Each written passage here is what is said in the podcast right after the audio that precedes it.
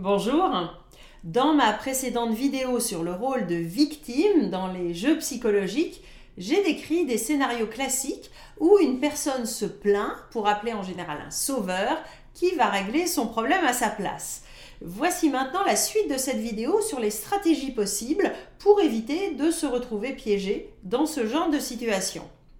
Donc, vous avez une personne en face de vous qui se plaint, raconte en boucle ses malheurs. Le premier problème, c'est de savoir où est la frontière entre difficulté réelle et victimisation, c'est-à-dire un appel à l'aide invitant à rentrer dans le triangle des jeux psychologiques. Et ce n'est pas toujours facile, mais il y a des indices euh, habituels qui peuvent vous mettre la puce à l'oreille pour déceler une amorce de jeu. Il n'y a pas de demande claire. Il y a une sorte de surenchère dans la plainte. Le monde est contre moi, personne ne m'aime. La personne n'a pas l'air de chercher de solution à son problème et reste plutôt passive dans la plainte.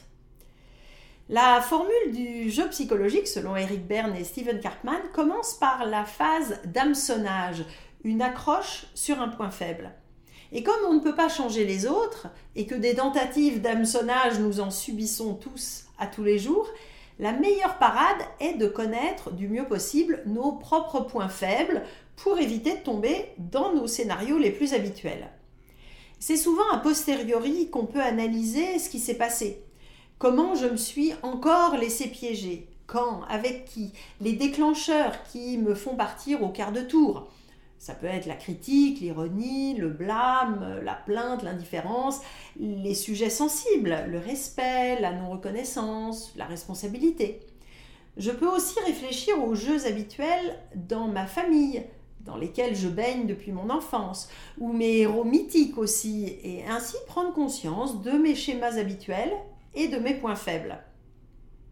Un jeu psychologique, cela peut être subtil ou tellement rentré dans une routine de vie que cela devient invisible. Par exemple, un client n'était vraiment pas à l'aise avec la prise de parole en public en anglais. Au départ, juste un manque de confiance en soi, mais qui était devenu avec le temps un véritable handicap dans une entreprise internationale. Quand je lui ai décrit les trois rôles du triangle, il a réalisé qu'une dynamique avec son chef avait créé et entretenu un véritable jeu psychologique inconscient. À chaque fois, il avait un prétexte, mal à la gorge, présence d'un client important, il faut être au top. Et son chef avait pris l'habitude de présenter les projets à sa place. C'était confortable pour lui, mais avait créé une vraie dépendance. Alors, victime réelle, jeu psychologique, initié par qui, entretenu par qui? Imaginons que vous êtes un collègue de cette personne et que le chef étant absent, elle vous demande de l'aider dans sa réunion et présenté à sa place, une fois, deux fois. Cela commence à ressembler à un rôle de victime qui cherche un sauveur. Et cela vous fait du travail en plus. Selon votre sensibilité, vos points faibles, votre historique avec la personne, il peut y avoir trois hameçonnages possibles selon les trois rôles. Vous laissez parler votre bon cœur, bien sûr, je vais t'aider. Et puis, vous aimez vous rendre utile, remercier, cela vous met en valeur devant le client. Vous prenez le rôle du sauveur et accepter bien volontiers cette dépendance. Vous pouvez aussi être irrité. En gros, euh, vous voulez secouer la personne qui se plaint, pour son bien, bien sûr, et vous répondez dans un mode persécuteur. Faudra un peu te prendre en main, euh, prends des cours, lance-toi, et vous devenez le méchant de l'histoire. Et si vous avez vous-même une tendance victime, vous pourriez entrer en surenchère. Ah oui, ah moi aussi, ah c'est même pire, on ne va pas s'en sortir. Au début, c'est difficile à repérer tellement c'est automatique, surtout avec certaines personnes ou certaines situations. La personne appuie sur le bouton plainte et hop, je vole à son secours, ou bien je lui botte les fesses, ou bien j'embarque dans la spirale de dévalorisation.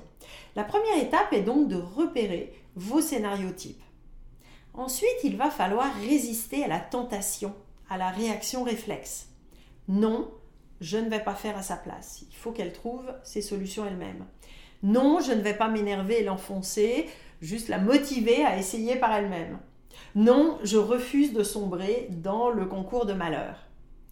Je suis un ou une adulte responsable qui veut s'adresser à un autre adulte responsable en position plus plus pour l'aider à solutionner ses problèmes par lui-même. Car bien sûr, vous pouvez proposer votre aide constructive. Si quelqu'un a un problème et ne trouve pas de solution tout seul, comment je peux l'aider à s'aider soi-même sans créer de dépendance. Au fond, le point crucial est de clarifier la demande. Qu'attends-tu de moi? Pour refuser la relation de pouvoir ou de dépendance en traitant l'autre d'égal à égal et en l'aidant éventuellement à apprendre pour qu'il ou elle devienne autonome. Alors prenons un exemple. Si vous voyez une voiture arrêtée au bord de la route pour crevaison, votre plus grande utilité n'est pas de changer la roue pendant que le conducteur ou la conductrice boit un coup en vous regardant. Votre utilité, c'est de lui montrer et de lui faire faire pour qu'elle apprenne. Oui, c'est tentant de jouer au sauveur, de vouloir impressionner, de récolter de la gratitude, mais vous n'aidez pas vraiment l'autre à apprendre pour la prochaine fois. Et dès qu'il y a une relation de dépendance, de pouvoir, le jeu psychologique pointe son nez. Alors, résistez. Là où ça se complique vraiment, c'est quand le jeu est installé depuis des années, au bureau, dans votre couple, votre famille. C'est difficile à identifier tellement c'est rentré dans les habitudes. Surtout un scénario victime cherche sauveur où vous vous faites à la place de l'autre depuis trop longtemps. C'est le cas le plus fréquent dont me parlent mes clients. C'est valorisant d'aider et puis c'est difficile de refuser, surtout quand on a mis le doigt dans l'engrenage. Un jeu ne se joue pas tout seul et s'il s'est développé, c'est que vous l'avez alimenté même sans vous en rendre compte. On n'a pas besoin d'un vilain persécuteur en personne. Le travail, la fatigue, l'ordinateur, une nouvelle procédure peuvent être le prétexte à de beaux jeux psychologiques et des dépendances qui s'installent.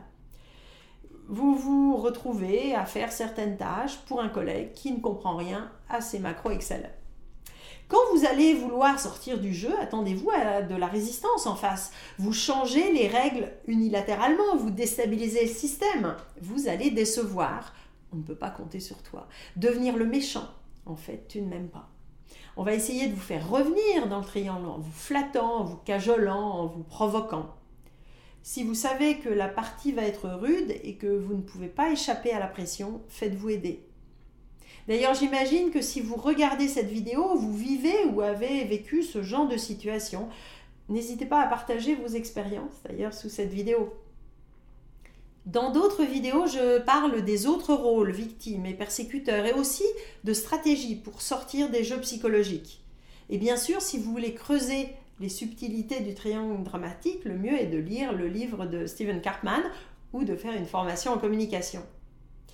J'espère que cette vidéo vous aura donné envie de développer votre compréhension de vous-même et des autres pour développer des relations plus riches.